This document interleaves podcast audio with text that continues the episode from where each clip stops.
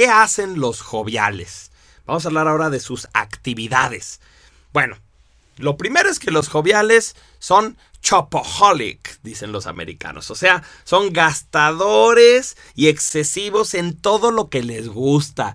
Gula, o sea, no solamente gula así de que comen de más o piden, ordenan en el restaurante más cosas de las que se pueden comer. No, gula también de que compran libros que no terminan porque se entusiasman de otra cosa y ya pasan. Gula porque compran ropa que nunca van a usar porque no tienen el tiempo de usarla o compran, eh, por ejemplo, discos. Entonces, una persona que gasta mucho. Esto es interesante porque además su contrario su pareja sagrada, por así decirlo, es el mercurial, que dijimos que es el que más hace dinero.